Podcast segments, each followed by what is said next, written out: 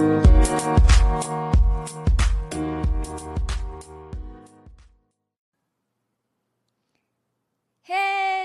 hello, hello. Welcome to the bilingual show, The Gloria. This is Gloria Goldberg, the founder of the podcast Unbreakable Life with Glory, where I talk about depression, anxiety, and PTSD a natural way and a holistic way to always make you feel better. So today is Friday, and everybody's like, hey, today is Friday.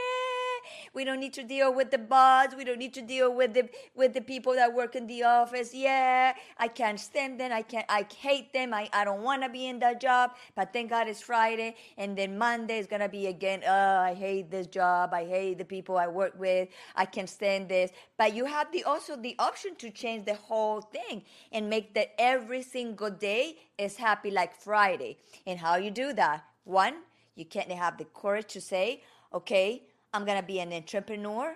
I'm gonna uh, be. I'm gonna start being creator. I'm gonna start creating stuff. And while you're working, you're creating. And when you're ready to to expand, then you resign to the to the to the job that you are miss, so miserable, or change for another job, and and say, okay, I'm not. I cannot quit this because you know people need need the job to provide and to survive in this world that is a lot of you know me- metallic or money wise thing and make a plan. Maybe start looking into yourself about what are your what is your mission? What is or how are you gifted? To maybe to be able in an environment that you can work very fully fully full fulfillment very happy.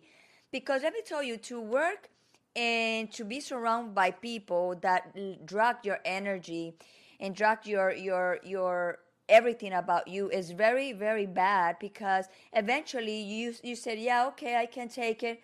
I need the money. I understand that. But at, and the, at the end of the run you're going to be very sick and then you're going to start having stomach problems pain problems everywhere in your body.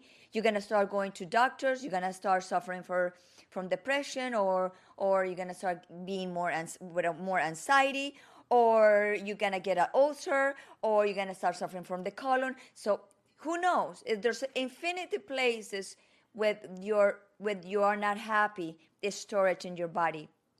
So that's very important for you to understand how important you should be happy every day. And I know that you cannot be happy every day, but at least content with yourself and be thriving in life and say, you know what? This is this job is temporary or or this or, or this environment is temporary. Uh, I, i'm gonna suck it up and i'm gonna find a better place for me. But while while you hey george how are you? So while you you doing the transition you you working in the process to also to go out in an adventure of your life and the things that you probably didn't know how to do. And and a lot of uh, problems comes from fear because fear for new things is like terror, terror, terrific, and you say, "Oh my God, what is this?" So I recommend you to revise your life every single day. And, and when you revise your life every single day, you have answers and you have miracles happen every day. Sometimes we're so clouded that we don't see them. So, why I'm talking about that? Because the guest that I bring in today he went into a huge transformation, to a huge journey. And like myself, he went to another country, Nepal, and to raise his spirituality. It doesn't mean he's in another level of anybody. It means he wants to raise his level of his own life. So he went to experience that in Nepal. He went to Germany to Nepal for three months and he he left everything behind. He went with a small bag and he went through the whole process. And so I'm so curious to know what happens to him because I know a lot of people right now, they want to do transitions, they want to do transformations, they want to change lives, but the fear doesn't let them go move forward. In my case, I live in the States uh, temporary I was living in the States and now I'm living here in Costa Rica. How long? I don't know. But in the in the in the in the in the transition of being in there and to coming here, I have fears. I have anxiety. I have worries. I was like all kind of emotions. I cry. I was mad. I was happy. All kind of emotions. But not once you make the decision that you're gonna thrive, that you're gonna go through, you're gonna do it, whatever whatever's gonna encounter in your life, then you will see that you became more powerful, more powerful with your life. So my my guest today, he's Julian Posey. He's one of my spiritual coach. I would say he's my main spiritual coach because I have a lot of masters. Because you know, when you are in life, everybody's a master, even the bad ones. So, like I said before, if you know somebody that's a liar, that's the master of the liar. If you see a master that is is a per, if a person is very moody, well, that's the master of the moody. So that means don't be moody. That means don't be don't be a liar. And that there's like all kind of masters good ones and bad ones. I would not say good i would not say bad or good ones because there's not good or bad. It depends of your perception of life that you decide what is good or bad. Because in the in, like millionaire years ago or years ago hundreds of years ago we having all these kind of personalities that for society are very very bad but for them and for them, their mentality that they have, they don't they don't think they was doing a bad thing. And it's hard to hear that because we are used to, to categorize, categorize people. There's a good a person, there's a bad person, there's a good person, there's a bad person. But we don't have to. We have to understand that everybody have a, a different world, and everybody think different, and everybody see different. It's like a I hear one story that they put an elephant in front of, of three people and they eh, they fold the, the eyes of those three people.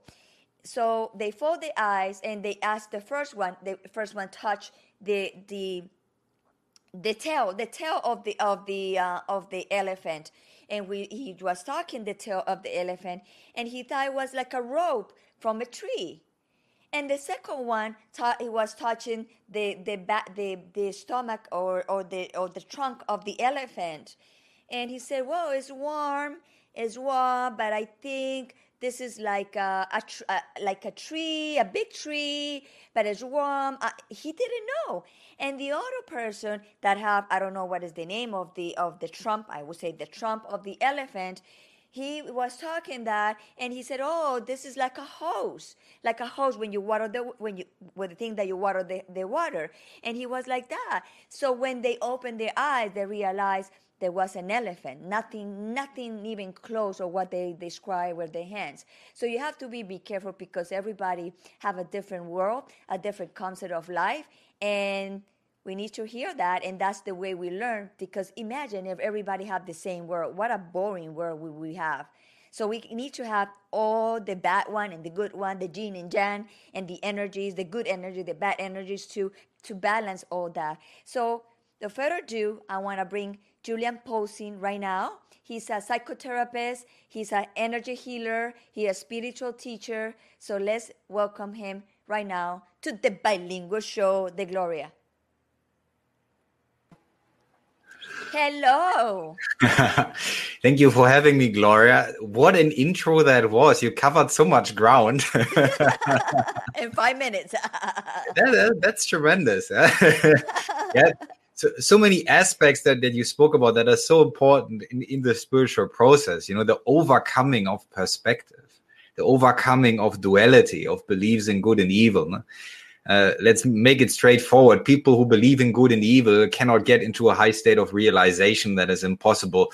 You need to understand that every perspective is relative, that it is a universe in its own, that any being, even those that some would perceive as evil from their perspective, they act reasonably. They perceive themselves as reasonable. Yes. compassion doesn't make a difference between what you consider dark or what you consider light. Compassion doesn't divide the same way love doesn't divide and the heart doesn't divide. Huh? There is no exclusivity in love. There is no, I only love this and this I do not love. This is the love of the ego. This is not the love of the divine. exactly. So the divine loves everything. so, Julian, I want you to tell everybody a little bit about you. I know I, I put all the your biography in the description, but Mm. also people would like to know a little bit about you so we can start going into your journey to Nepal that I get I'm dying to know that big transformation and change you did in Nepal. So tell everybody where's your location number one, the, the time, and also who is Julian posing. Well, first of all, it's roughly around 5 p.m. in Germany. This is where I am because I, I just returned from Nepal. And here, yeah, I work as a psychotherapist officially. That's the label. But of course, all labels are limitations. This is not ultimately who I am. This is a role that I play. And I play this role combined with spiritual teachings and uh, now also energy healings. And uh, to speak about who I am is very, very difficult. It's the same way you cannot tell anybody who you are because it cannot be put in words. It's too complex. We're all multidimensional beings. And once you try to express something that is so complex through such a simple medium as language, then we get very, very quickly confused. We create identity that is ego, and suddenly we, we forget who we are. So, to get over that forgetfulness, this is what it is about today. It's about remembering who you are.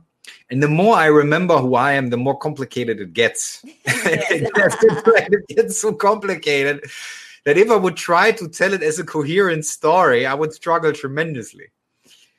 Um, because going to Nepal, let's say I had a lot of deja vus. And deja vus, for some of you who have been listening to me, or maybe to other teachers who have certain abilities, deja vu is often a sign of past life memory. That means that you have been before to a place already and you're going through the motions, you're recollecting the memory by getting in touch with the energy of the place because the place remembers you also. So, in that sense, uh, I try to go there to fast track my own revelation process Mhm. because this is what this physical experience is. It is an illusionary time space dream where you slowly reveal to yourself who you are. That's the adventure. And this is what everybody is going through, willingly or unwillingly. So, Julian, tell me why you decide to go just to Nepal because you know you can transform in any place in the world, right? But why Nepal? That's a difficult one to answer, but I'll try. First of all, I got I got an invitation from a friend who, who, who said who's a yogi who said like you can stay with my family, right? You you don't have to take a hotel and whatever. And and he offered me that. I was like, well, if he's making that that, that easy for me, I can't say no. right, right, right. Th- th- this was the human level, but on a different level, I had a strong sense from spirit that I had to go there. And usually, when something psychically speaks to me and says, I got to go there, well, let's say that way, I have lived a level of practice where no matter what my mind says, I'll do it. Yeah, no matter if there fear, if there's fear rising, if there's ego babbling, if there's a story in the mind, if I have a sense I need to be somewhere, I don't care if I lose, let's say, all the things that I own, I will do it because I cannot live with not knowing. I'm not designed that way. Yeah. There's a curiosity in me that is relentless and it will not allow me to be complacent and to be comfortable. So when that curiosity says you got to do this, I cannot be in denial. And there you go. That's my wife. Hey, I love you, my dear. I cut my hair like you.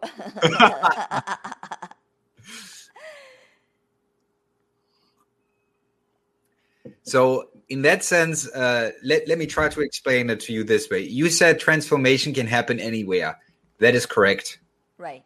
It's not dependent on the place, it's dependent on how deeply can you allow that you enter a meditative state where you start downloading your soul memory into your nervous system. But sometimes places can be a catalyst that they speed the process up for you. So, for example, when you have been in certain places already in other lifetimes and the places remember you, I give you one example. There was a river I was washing myself in, it was a mountain river. And once I got in touch with the water, I had a flashback where I saw myself as a Tibetan monk walking down to the water and collecting uh, river with a, a big tone like vase type of thing. And those flashbacks, let's say they happened when I went into famous temples, for example, I would meditate there. I would actually not find many, let's say, local gurus or sadhus or yogis who would share something with me. This is what my ego in the beginning thought. I will meet people who will share something with me, but this is not what happened. What happened is I went to these holy places and I received downloads. I got into communication with the beings that were associated with that place. And it didn't matter if it was a Buddhist place, if it was a Hindu place, because they're all divine. And they have a memory that is thousands of years old. And when at some point you develop a psychic sense through practice, you can simply go into a place, you can tune into the energy. And in that sense, you can experience a holographic reality in which those beings who are associated with this place can communicate with you in visions or share energy with you or make you remember something or teach you a certain practice. So, all the teachers that I met weren't physical teachers, all the teaching was non physical. And that was very interesting because originally I went to Nepal because I still had some doubt about certain things. And the ego part in me was looking for some sort of confirmation or legitimacy. But what happened is, and that was initially very bizarre. Once I got, once I was in Nepal, and at some point I got stuck because they, all, they also had a lockdown there. Actually, the Nepalis came to me for teaching so I started teaching the local people meditation and yoga and how to become psychic and so on. And the young people, they speak perfect English. They're highly educated. They're very easy to talk to, very open minded also.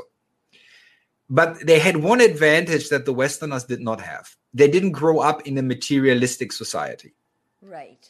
So, because of the Hindu background, of the Buddhist background, there was an openness to psychic experience so when I started explaining things to them, they found it very easy to follow the instructions because they were less fearful. And this was a powerful realization because when I was teaching in the in the in in the West, I sometimes experienced some frustration within me, and I began to realize why I was frustrated. But I transformed, let's say, I this frustration, I turned it into self doubt, and this was wrong. This wasn't helpful because it wasn't what I was teaching. It was the collective ego of the West that has trouble accepting what I was teaching. And when I was suddenly teaching in Nepal, the people had no trouble accepting it and had their own experiences rather quickly. So it was more a confirmation trip that made me remember of being patient and persisting and realize that the knowledge is within me, not outside of me, because no outside experience could produce what I was looking for. It all happened internally. It might have been triggered by the place energetically, but it was all, uh, let's say, knowledge that already existed within me. The place was just a door opener, like a like like a key to a secret door. Like once you had the frequency, you could open this particular dimension. So basically, I went there for what in the spiritual community what what is maybe understood as activation upgrades and downloads so this is basically what a yogi goes through oh the yogi that deeply God. practices goes through nervous system upgrades dna changes energy changes and also downloading of memory from higher places yes wow that sounds like so freaking cool like you know like like for you to go in that experience. So how was your transition? What was your first impression? Because a lot of people like to make transformation or move to another country that never imagined. So what was your your your experience going from Germany to Nepal? What was the first impression that you got when you got there? Like you feel that was your place, you feel uncomfortable. What was? Well, I was surprised how familiar that felt. Even big groups of people um, didn't didn't really disturb me uh, in any way. Ah, there we go. There you go. that, that's our friend from Nepal. That's Yogi Gautam. uh, who I stayed with for a while. We also traveled together and can speak about this a little bit. He said, It's good, Julian. You did great. You discovered the things that is what I told you before you come here. Thank you for coming to Nepal. And I knew before you must be in German. All right. Well, um, the, in a way, it was very familiar. The people, the energy, the place. So, to, to describe it a little bit like this, your soul might remember things, but your current personality is new to the experience. So, this creates a sense of how can I say a multidimensionality to it to it, to it. So your current ego, your current psyche is new to the experience, but your soul isn't. So you get in information input from several levels. Like your current psychology might be challenged, but your soul is like this is this is home. I've been here before. I know how yes, this works. It is. It's very familiar. So despite it being, for example, a very noisy place, a very dusty place, and uh, depending on where you are in Nepal, there are different levels of comfort, of course. Like when you go to the countryside, it's very dirty, the people are very poor, but they're super loving. And this is what felt very familiar is that they're more heart centered, they're less in the mind. So if you go there as a foreigner, and you will always find someone who speaks English, you would you would be surprised how curious they are, how friendly they are. Even the poorest people, they will share food with you. They'll, they'll let you sleep in their house. They will try to, to do everything to make you feel comfortable. And they have a great, great sense of community. And this is something that we're missing in the West, because in the West, everything is corporations. Everything is very detached from our experience. You don't know where your food comes from. It comes from some big company. But there in Nepal, you go out in the street, someone, someone is on a bike, is carrying bananas, is yelling, Who wants bananas? Who wants bananas? So basically, everything is regional and there. Everything is more in touch with the land, with the nature, because you know where the food comes from. There are mostly small businesses. There are not many big businesses. So it feels much more organic and direct and relatable less technological, less distanced, less dissociated. And this is why you feel the people have a different sense of caring. Even, of course, there are conservative places that might have to do with a conservative Hindu upbringing. The beautiful thing is that they have an openness and a curiosity towards not only foreigners, but people in general, and they're very, very helpful. Yeah, when you get lost, there will always be someone who says, "Hey, you can jump on my scooter. I'm going to get you there and there. You need some paperwork done. I know who to talk to." So this was a little bit overwhelming because in Germany I'm used to do all my stuff by myself. Right. And suddenly people were doing things for me all the time.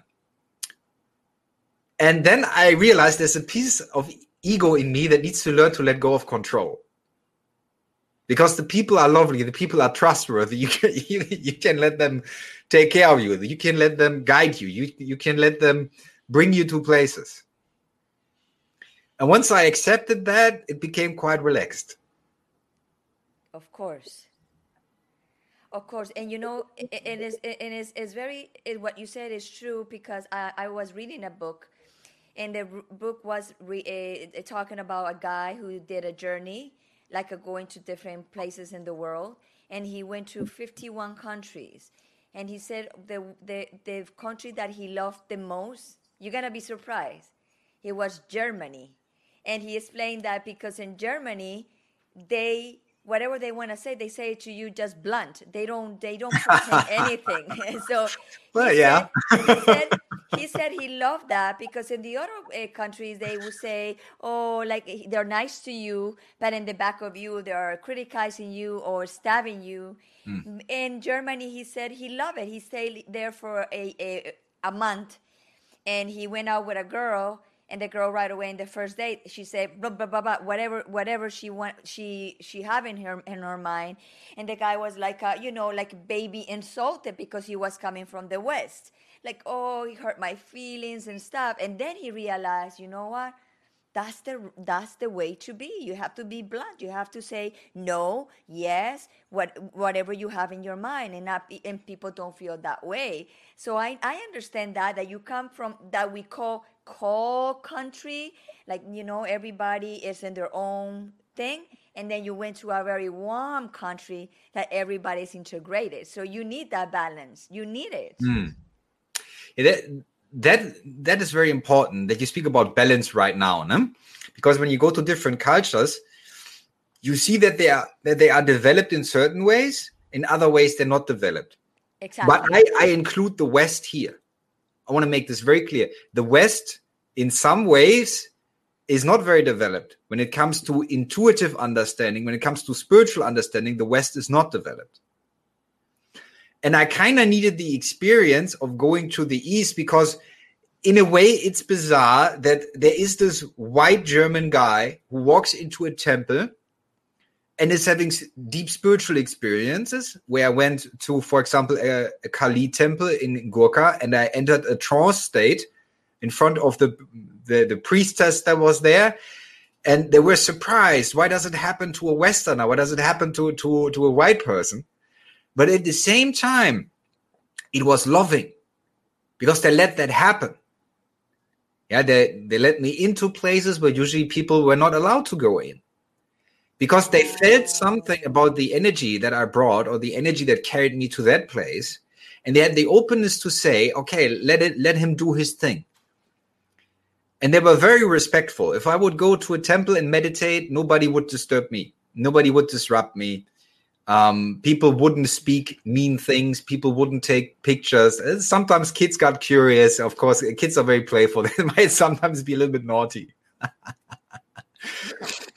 but there, there are those experiences that reach to that lead to a deep spiritual teachings that's very hard to explain. And if I speak about one of the most powerful experiences that I had, and that's a and that's one that initially might not appear very magical, but it touched me deeply. I remember I was in in a part of uh, of um, what's what's called Bhaktapur. That's that's a part of Kathmandu, and they have a, a famous square. It's called Durbar Square, where there are a lot of old temples and uh, palaces and so on. And there is a Krishna temple, like a shrine devoted to Krishna. It's a very beautiful piece of art with an ancient history. And I was waiting there for a friend. I was meditating, yeah, under under the roof there in, in the shadow. And there were some kids coming. They were pretty cheeky. They tried to disturb my meditation. Uh, they, right, they, right. Uh, which is very cute. And and I noticed them, I felt them, and then they disappeared. And suddenly I felt someone to my left, and I thought it's the kids again. So as a joke, I suddenly turn around and try to scare the kids.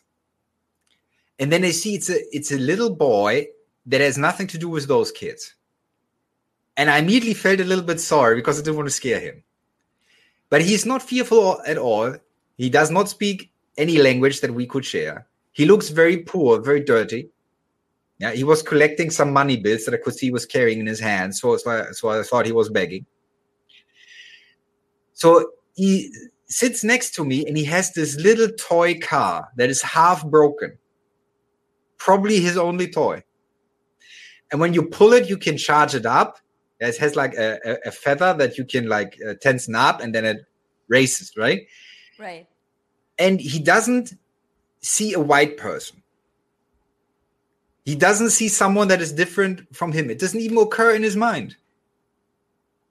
You see, he, as a poor little kid in Nepal, very dirty, barely has money, shares his one toy with me. He charges that up and he lets that toy race into my direction. I charge it up and it races back to him. It was very hard in that moment not to start crying. Because that little kid had no prejudice, no bias. It only saw another self. He saw no difference between us. He didn't see there's a white man who is maybe 20 years older than him or 30 years older than him. That's not what he saw. He didn't see a stranger. He didn't see a different level of society. None of that he saw. He just saw there's another self, and I want to share my joy and my toy with that other self. And these are the deep spiritual experiences that matter. Because divide didn't happen in this in the mind of this kid it wasn't possible he was only acting from heart yeah He didn't see me as anyone to get money from or food. So he didn't see my appearance. What he saw was on a deeper level himself. And I saw myself in him. It's the same self. And there's recognition of the same self. This is the deepest level of understanding.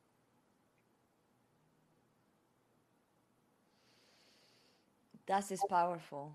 This is mm. very powerful because w- let's put it this way the kid is not in- intoxicated. He just was who who we are, who like the essence of who we are because he's not like you said he was not thinking in anything he just was sharing the little car that he had with you. And he yes, and he probably he had no concept anything. of being poor either. Exactly.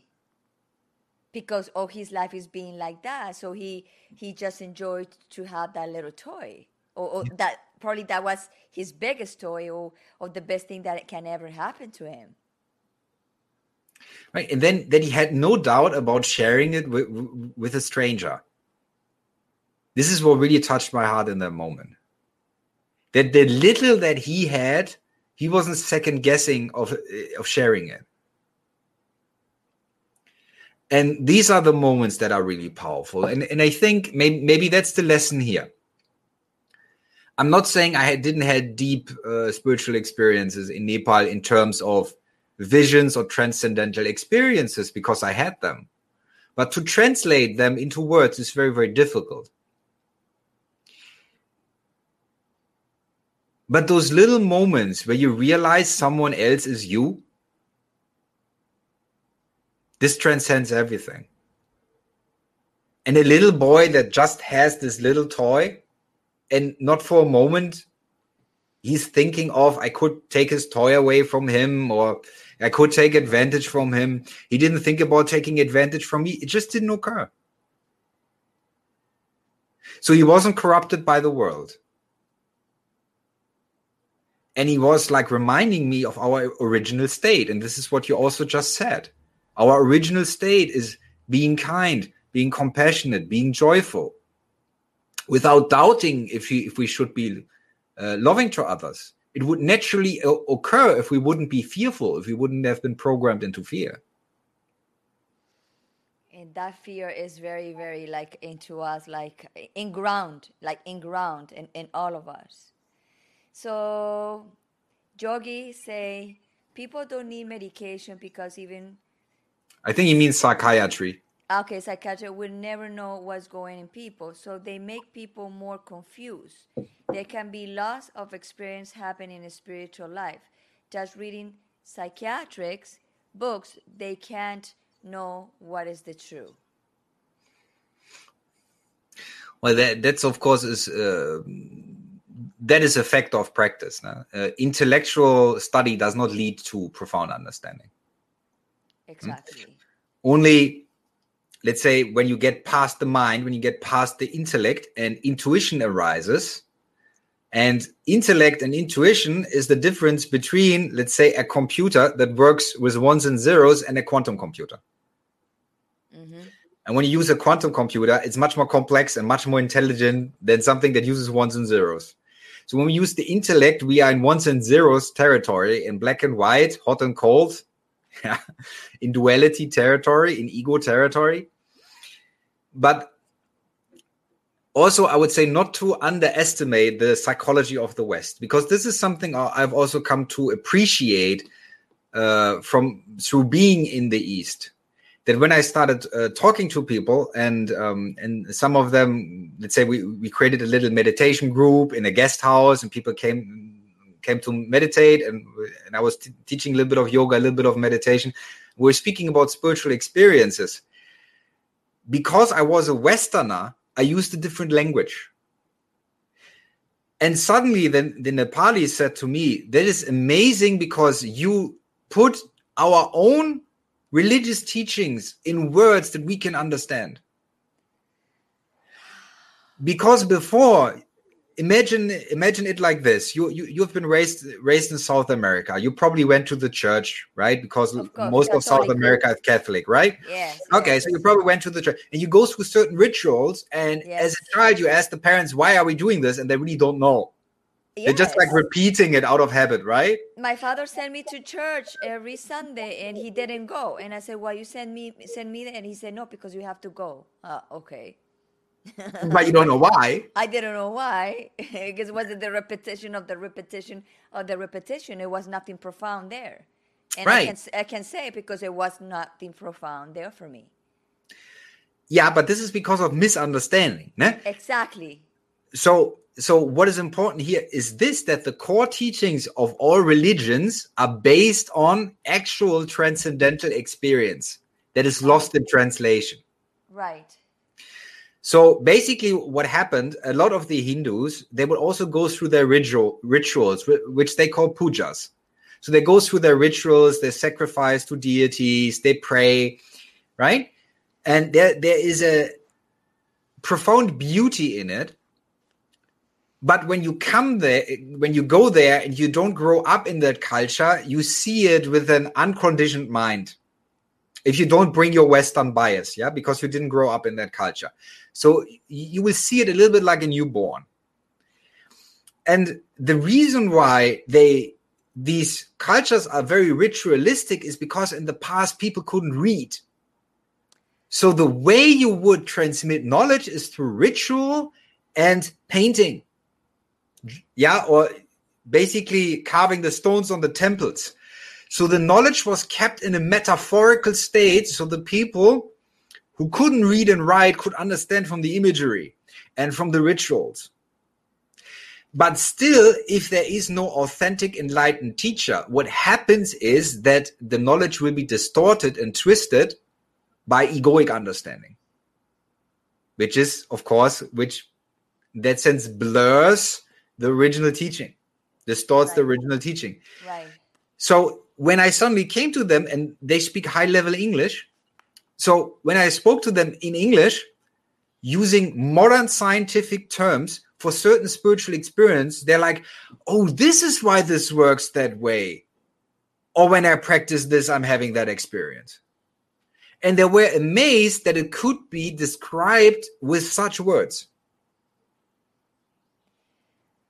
Because like you said they don't have not the education they didn't teach it the way for them to understand better like through paint and rituals. That's why they are like a, have a lack of understanding there. They are doing it but sometimes they don't know. Like the same like you the example that you put on me. I went to church but i didn't know why i went to church. Yes, because let's say once, and you see this in, in every tradition, once the enlightened master is dead, people start messing with the teaching. Happens everywhere, all the time. So maybe some traditions had to struggle with that less. For example, Buddhism. They made very sure that a lot of it was transmitted in its original way. Still, though, there's always the chance of distortion. And when you're looking for spiritual realization, a lot of people will first they will in, they will instinctively they will they will look for teachers. But they might get teaching from people who haven't reached a certain stage of realization yet. They they they receive teaching from people who have just been going through the rituals, who repeat it, but they don't know why exactly because they don't have the experience to back it up. So basically, uh, you're being told by religious virgins, virgins, yeah, what you're supposed to do. So there might be a scholar, for example, in India, who has read everything about samadhi, but never had the samadhi experience. How can he teach you? He can't. Ultimately, it's not teachable, but that's even a deeper understanding. So, what I'm trying to say is this we have a lot of rituals in our cultures, but when we don't have the direct spiritual insight, the direct spiritual experience, we do not understand what the rituals represent, and we're unaware of what of the originals is distortion and false teaching and what is true teaching. When I say true teaching, well, what do I mean? Teaching that leads to actual transcendental experience. What is baggage? What do we not need? Right? And what leads to direct spiritual insight? And coming there was a little bit of a confirmation trip. Because now I was sp- speaking to Nepalis about my own spiritual experience in modern English from someone who grew up in the West and they were understanding me. That blew my mind. yeah. They're like, yeah, I get that. right? And the young people, they said, the young people in Nepal said, the, the, the problem is that the older people are not teaching them. And that the gurus, that? the sadhus, they're not really transmitting the knowledge.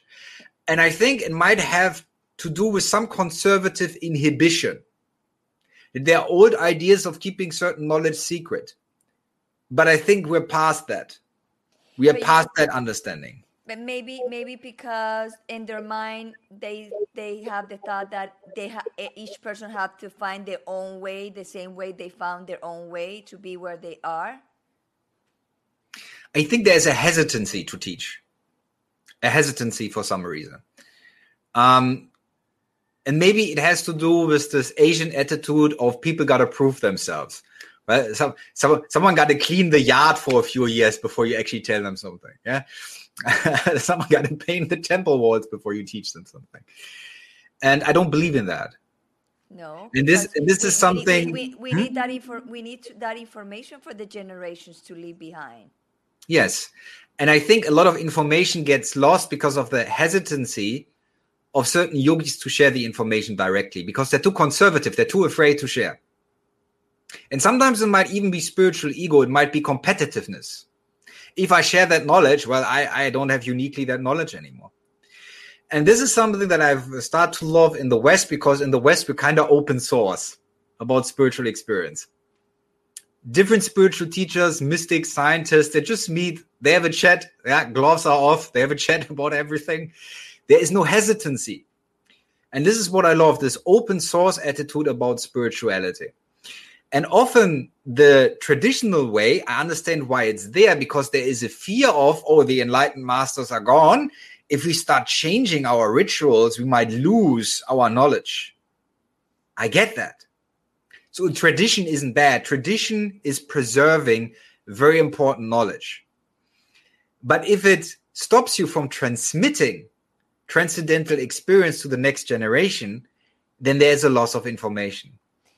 Okay, here he's reflecting what we are saying a little bit. I think we should learn everything ourselves rather than guru. So we will understand most of the things, but some people can can have guru if they can learn themselves. Well, when do you need a guru? That's a very important question, right? Yes. So, in spiritual teaching, I just share my perspective about it, right? Um, I will only teach people as long as they don't have contact with their own guidance system, with their own soul guidance system. If their intuition is not awake, then they need certain techniques, methods, roots of behavior until they have their own experiences of realization, their own guidance system activates, and then they will have their their own unique way back to f- complete self realization. And from that moment on, they don't need a guru. Yeah. And a guru is not someone who is standing above you in a dogmatic sense. A guru is a friend who helps you to illuminate aspects of yourself that you have exiled. So basically exactly. brings light into the darkness. This is the meaning of guru originally. It's the bringer of light who illuminates your ignorance so the ignorance may pass. But it doesn't come from dogma. It's in a way a eastern an eastern form of spiritual psychology where you look where are your hidden aspects, your shadow self, where the dark energy hides that you haven't integrated because you need to integrate that in order to increase in energy in order to have transcendental experience. So it's about helping you getting through the distortion removing what is illusion so what is truth may remain but you will have an individual approach how you get to truth yeah, we're all climbing a mountain, but you might climb the mountain from a different angle. Your experience climbing up the mountain, getting to the mountain top will be different because you might pick another side. Maybe the maybe the uh, climate is different on on that side of the mountain maybe the the the climb is more or less difficult right It's raining too much. uh, say again please or it's raining too much. or that so basically you will have your your your own unique way up and this is your individualization. Because realization does not mean to lose your individuality. It means to have individuality within oneness. So realize yourself as an individual soul and as the creator as the, at the same time without conflict. So your individual way up is the way you polish your own inner diamond which are your aspects yeah, of your soul intelligence. And everybody's going to do this in their own unique way and attain mastery in their own unique way. But a guru is there to find your own path. And once you're on the path, the, the guru can back off. Yes. He can still be there for advice. Should you get confused, you can still like give the guru a call or write him an email because we live in modern times and say, Hey, Master so and so, uh, Guru X, who, if he's nice, you will call him by his first name and not by some sort of nonsense title. And that guru can also be a lady, doesn't have to be a man. I want to make this very, very clear. And you sit down with the guru, with that light bringer, and that light bringer may help you if you experience some distortion or disturbance on the path where your own guidance system is temporarily jammed. And he helps you unjam it, or she helps you unjam it. So you get up the mountain quicker. But there is no dogma involved. That's important to understand. Yes. Rules in religious tradition are being established because someone who is deeply in the ego consciousness, who is not intuitive yet, can only operate on rules. But once they become uh, intuitive, they need to abandon the rules. Because the rules then become a limitation. Does that make sense to you? Uh, totally, of course. There's no rules. There should not be no Ultimately, rules. No. No, no, no rules. Maybe, maybe for organization in the street, like the red light, you cannot pass the red light just because it's just organization. But in your own life, there's no rules. Right. There should not be rules. Why? We are we are free. We are free souls. Yes, and if you are intuitive, you are natu- you're, you're, you're, you're naturally kind. You're naturally empathetic. Right? You're only not that if you are in your ego consciousness. Okay, he said it's not it's not they don't have their own guidance system. They all have it. Just they don't look inside them. They look outside more so they don't find their guidance inside of them. Yes, that's why Well, of that's course. yes, of course. And that has to do with doubt, right? That has to do with self doubt because um, those of us who have grown up in the West, yeah, yeah, those those of us who have experienced being educated here, when we were intuitive as children, we were made to doubt ourselves, yeah, because this academic intellect, intellectual system that basically neglected all creativity when you were in school you were not allowed to be creative. You had to basically rinse and repeat rinse and repeat. You had to get the information and you weren't allowed to be creative. So every time you were creative you were discouraged. And because of that discouragement that is systematic we started doubting our own intuition. And this is why people look for answers outside of themselves. But an authentic guru will always say look within look within look within yeah? So you're basically you're trying to play the ball to the guru and the guru is going to play the ball back And also very important, the guru cannot also uh, think that he all the time he is right, because the guru also can be wrong. Because sometimes you need to learn from your student, back in in in, in a way too. Because people think that gurus are like the holy thing, like they know everything. But yes, they know a lot, but they don't know everything. And sometimes you can be you can be teaching a guru a lot of stuff. What if i tell you that even an, an enlightened being is still learning Right. Yes, of course. right because as long as you exist and you will exist forever so get that anxiety out of your system you will exist forever Right. there will be creation because this is what we do, this is who we are, we create. So when we are creating, creation will mirror ourselves back. So the physical experience or any dimension of experience that has some sort of reality, some sort of limitation, because without limitation, you can't experience anything. So there needs to be some sort of limitation, some sort of law of physics. Doesn't matter what dimension we speak of. So all those dimensions that are different types of physics, they're only experienceable because there's a certain set of laws and rules. And this is what we call nature or physics. There's no difference. Right. So in order to have an experience, you need a limitation. Yeah. If you want to play a football game with someone, you, you need to agree to some rules. Otherwise, everybody's going to run off and you don't have a game. So there are certain laws of physics that ensure that there is a game, but the game is creative and the game is always changing. And because the game is always changing, even an internal being is continuously experiencing new stimulus and will expand through that stimulus, through that interactivity, right? But something I will add, and this is sometimes very diff- difficult for the Western ego to accept. An authentic guru will have knowledge far beyond what they can perceive. So, an authentic guru will be psychic. And he will know things about you that you don't want to know. and he will talk to higher levels of existence. And those higher levels of existence might share information with the guru that is for the student. So it's very important. Uh, understand that if the guru is authentic, he will trigger you or she will trigger you a lot. because they might know something that your current ego structure might be in denial of.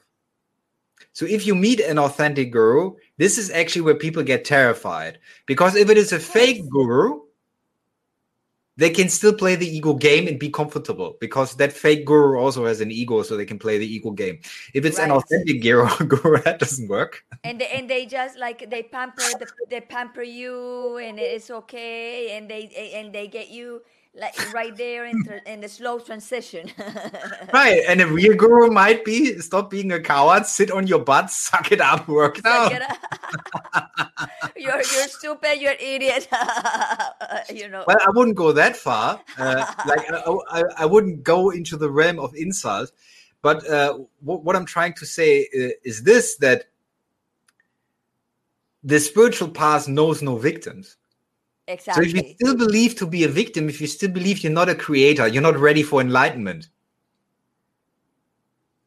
Because searching for enlightenment means to take full responsibility for life in every aspect of life. And people who want gurus in, in the in the sense of fame, for example, some Nepalis they walked up to me and they said, Julian, do you know Guru so and so? Do you know that guru? And they say Guru so and so has a million followers. And I would usually reply, well, it's nice that he has a million followers. How many teachers has he produced? Exactly. There you go. Right? So, yes. how many beings got enlightened under him? Well, if yeah. not, then he is he's feeding a desire, but he's not bringing truth. Exactly. Right? And this is how you spot a false guru. Does he have followers or does he produce mystics? Exactly. Exactly. It's not about how many follow you. It's like how many how many uh, you know students you produce, how many masters you produce. Well, that's the thing, right? Because someone who wants to follow doesn't want realization. Yeah, that's important to understand. Eh? Okay, let's see this and we continue. This is our guru. Look at look at the sun in it shine in morning and set in night. Look at look street weather they have their own rule when to have summer and when to have winter. Look at even if in our bodies and mind they work through the center certain certain rule. Well, there are certain levels of physics, but those can be overcome. And this is one of those moments where it's very important that um, some believe in limitations and I do not. And I will make this very clear right now that there are ways of overcoming certain levels of physics, that I have experienced it myself and that I'm going through it also. So, as long as you believe in certain laws, we limit ourselves to those laws, draw identity from those laws, and might be afraid to leave the comfort of those laws, to leave the limitation of those laws. In order to become limitless, we need to face our own darkness. Yes. And if we don't want to face our own darkness, we will create excuses. We might say, Oh, I believe in suffering, and I believe suffering will bring me to realization or I might not want to hear certain truths that dark energy exists and that dark energy is something that is very real when we have ego, that it enters our consciousness and creates distortion by negative forces. Totally. So if we don't claim responsibility for that, then we will speak of limitation and ask others to be limited and to believe in limitation. This is not who I am. And I can watch the law of nature and I can talk to the law of nature. I can talk to a tree if I want to, telepathically. And they will teach me about their experience. But I'm saying this very clearly physics are temporary. You are not temporary. I am not temporary. And certain laws of physics will be overcome in the decades to come. So if we believe in limitation, we also in some way believe in fear. So we need to make a choice then. Do we want to believe in rules of practice, in limitations of practice, in certain laws that cannot be bent and overcome because we are afraid to face a certain darkness and we want to say there is no darkness in us? And we follow the rules and therefore we're good? I don't know a single enlightened master who has followed the rules. They followed their heart, that's for sure. But they have not followed the rules. In fact, they were rebels. And they've always questioned the rules. Even the laws of nature, they have questioned. Ask themselves, is this reality? Is this all that it can be? Or is there more? Hmm? So, in that sense, limitation only exists as long as we energize it, as long as we believe in it, as long as we draw identity from it.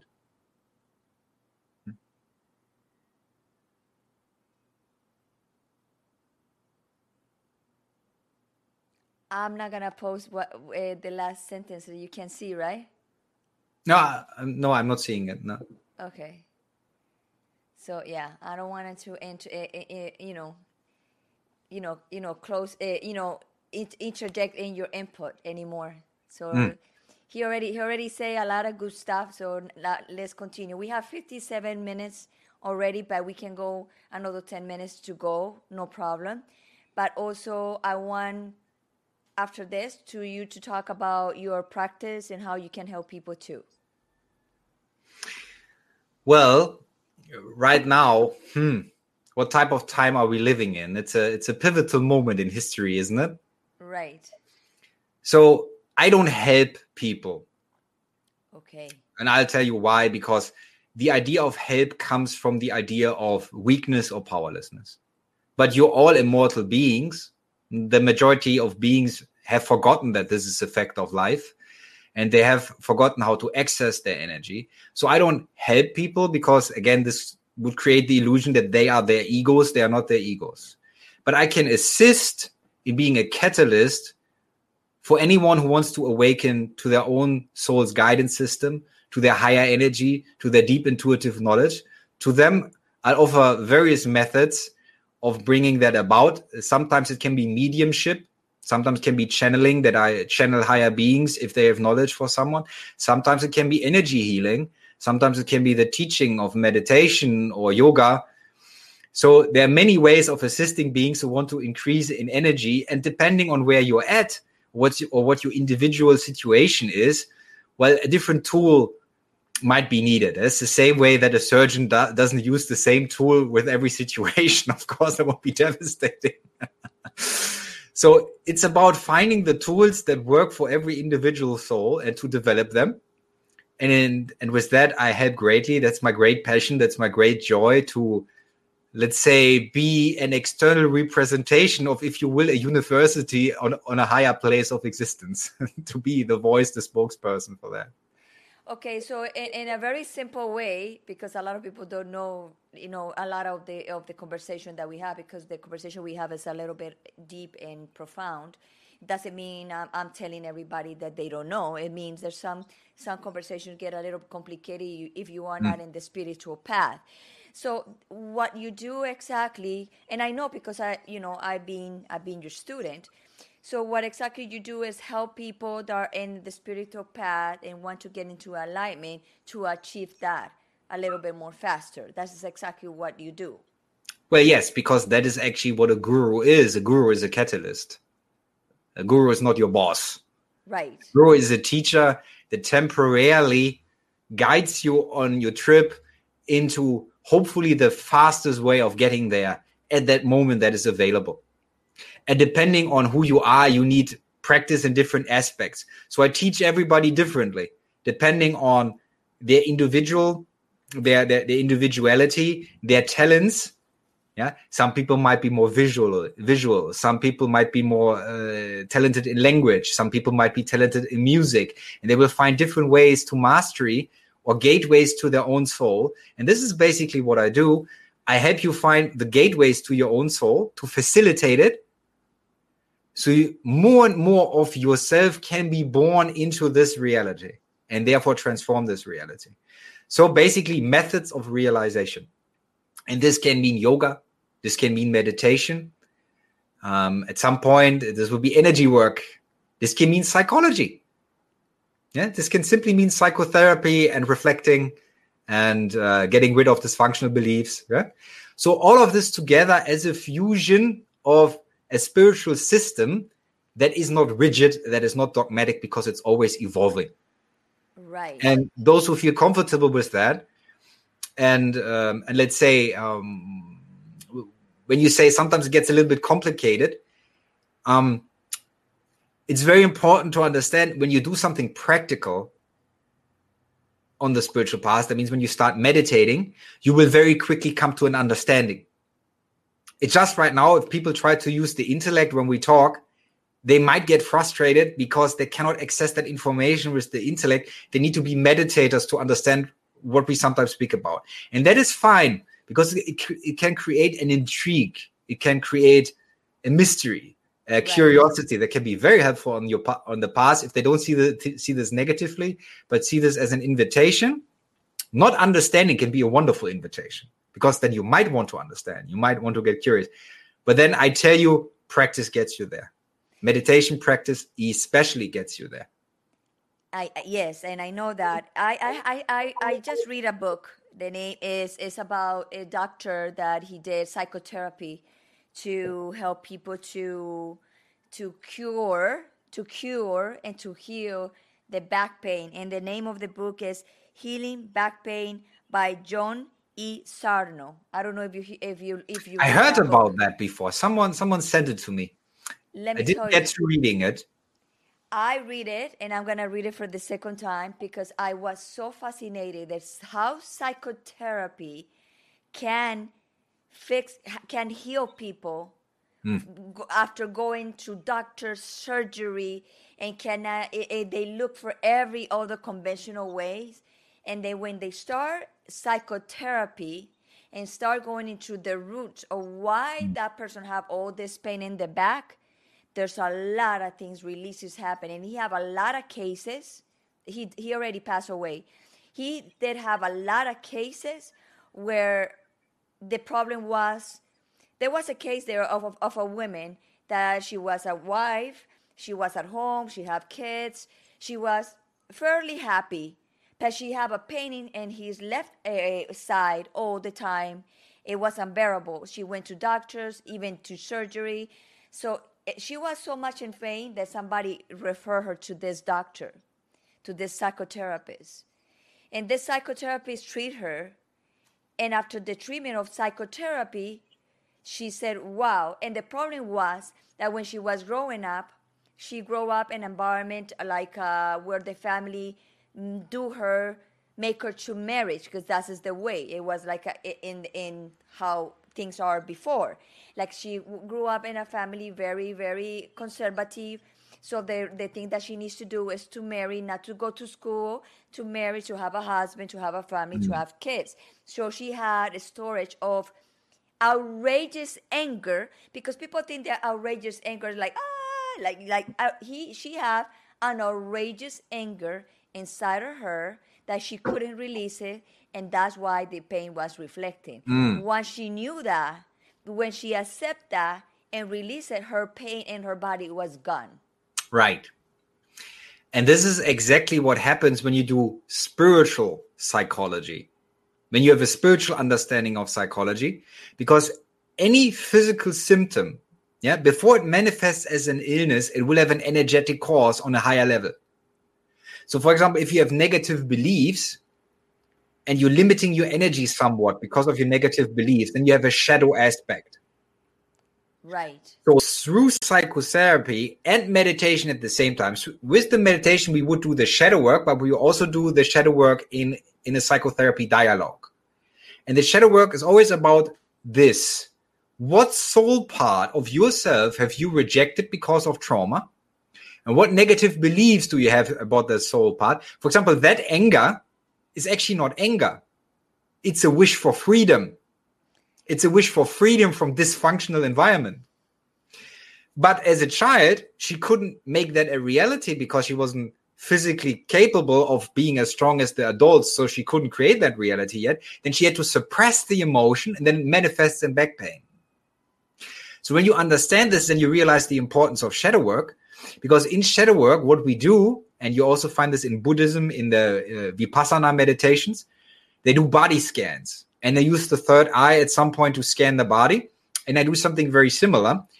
And the body scans are there to find those symptoms that have a physical manifestation when you dive deep into them in meditation without creating resistance the shadow aspect re-enters your consciousness and if you're capable of lovingly integrating that shadow aspect with compassion, a split, a fragmentation in your soul is healed through fusion and the illness disappears. And that's a spiritual psychology. And this is where the marriage of yoga and meditation and the Western psychology is tremendous, especially the work of Carl Gustav Jung about shadow integration.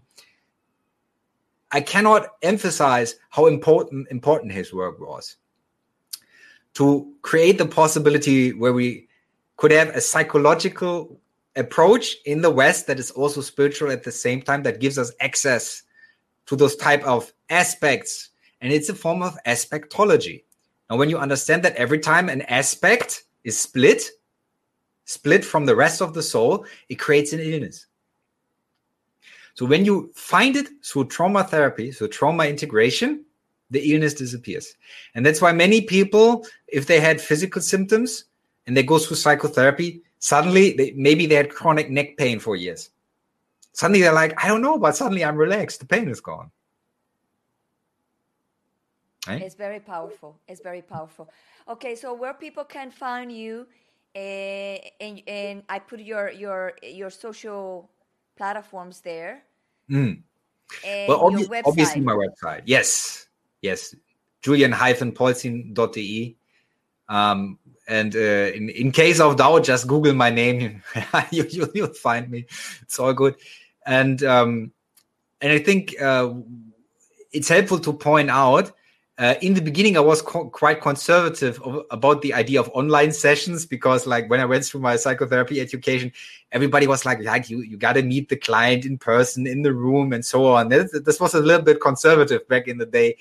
But nowadays, uh, I just want to point out I, I've made wonderful experiences giving online sessions. Yes. So let's embrace the modern technology. If if some of you are looking for someone who has a psychological but also a spiritual approach, it's very possible. Just write me an email to make an appointment and to do counseling online. In my experience, it has been very beneficial for many beings. it's, special for me. It's special for me. Okay, it has to do with shadow works. I did several shadow works over the last two years in my meditation, and I had healed several of my physical pains. Yes, that's true. Awesome. So yeah, so here it is. Uh, Julian, thank you so much to be in the bilingual show, The Gloria. I want you, you to come more time because I think we should talk more about this. I think there's a lot of need out there for people to experiment this because you need one and the other one. If you and you have a very good program because you know you being my my guru my master my teacher and you being helping me a lot and part of my transformation and be me here in costa rica is also a lot from you and also for gautam upendra. He started and then you finish it. So i'm so happy for that. And thank you so much to be today in the bilingual show the gloria well, thank you again for giving me this platform. Because in times of censor- censorship, in times of truth being silenced and uh, delusion being uh, promoted as mainstream, it's wonderful when souls like you are brave and say, let's give an open platform to anybody. Let's listen to everybody with an open heart. Because this is what the new earth will be like where we create our own reality with a loving heart and we will be very open minded to many forms of soul expression. Exactly. And I'm open to that. I love all the information because every day you need that. It's like it's like it's like food for your soul. So you know what? Let's do it. You know.